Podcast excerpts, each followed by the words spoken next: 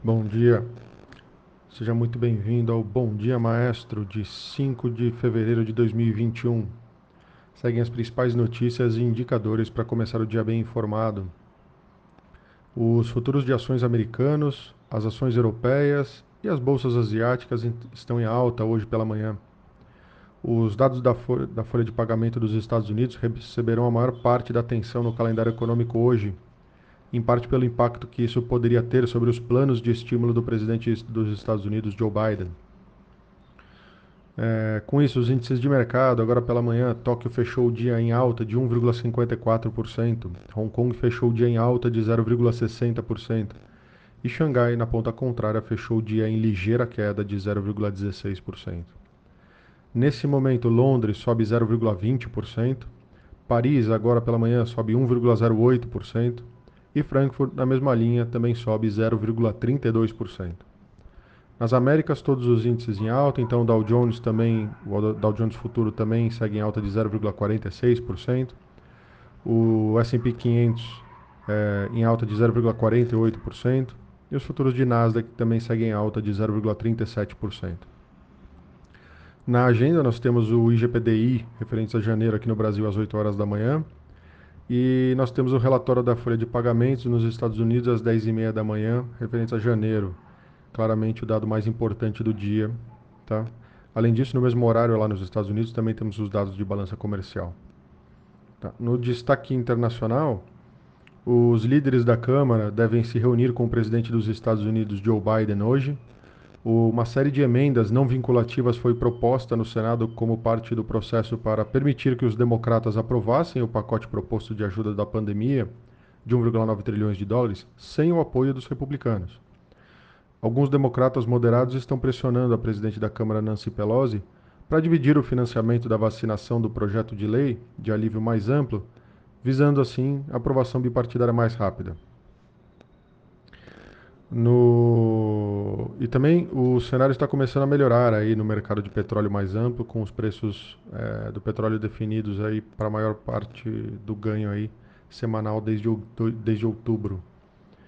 O, com os investidores expressando aí confiança de que a OPEP e seus aliados estão comprometidos em manter o fornecimento global sob controle.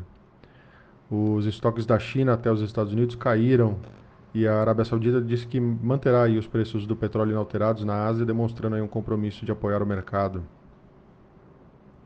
No destaque local, o pressionado aí pelos caminhoneiros devido ao aumento aí do preço do diesel, o presidente Jair Bolsonaro afirmou que deseja colocar em pratos limpos a composição do custo do combustível. Ele deve discutir hoje aí o assunto com o ministro Paulo Guedes é, Tarcísio Freitas, da Infraestrutura, o Paulo Guedes da Economia, né? e o Bento Albuquerque, de Minas e Energia, além do presidente da Petrobras, Roberto Castelo Branco. Da reunião, Bolsonaro diz esperar que saia uma proposta ou, é, uma proposta ou um projeto de lei. Bolsonaro disse que espera, é, espera que o Congresso aprove a incidência do Imposto sobre Circulação de Mercadorias e Serviços, o ICMS, sobre o preço do diesel na refinaria e não na bomba, como ocorre atualmente.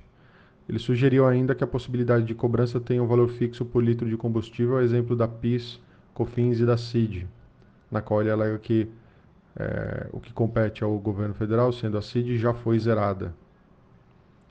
E após uma reunião aí com o novo presidente do Senado, Rodrigo Pacheco do DEM de Minas Gerais, o ministro da Economia Paulo Guedes admitiu na noite de quinta a possibilidade de um novo auxílio emergencial que alcançaria metade dos cerca de 64 milhões de beneficiários contemplados em 2020.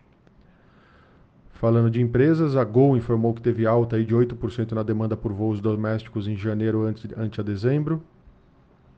Além disso, a Oi informou na véspera é, que assinou um acordo aí de exclusividade com a Globinet, BTG Pactual e outros fundos do banco envolvendo a venda dos ativos da, é, de fibra ótica da operadora de telecomunicações, a Infraco.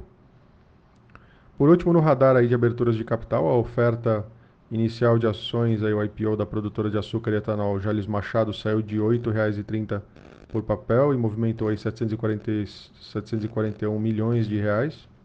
O preço ficou abaixo da faixa estimada aí, é, o, estimando pelos, pelos coordenadores da operação que é entre R$ 10,35 e R$ 12,95.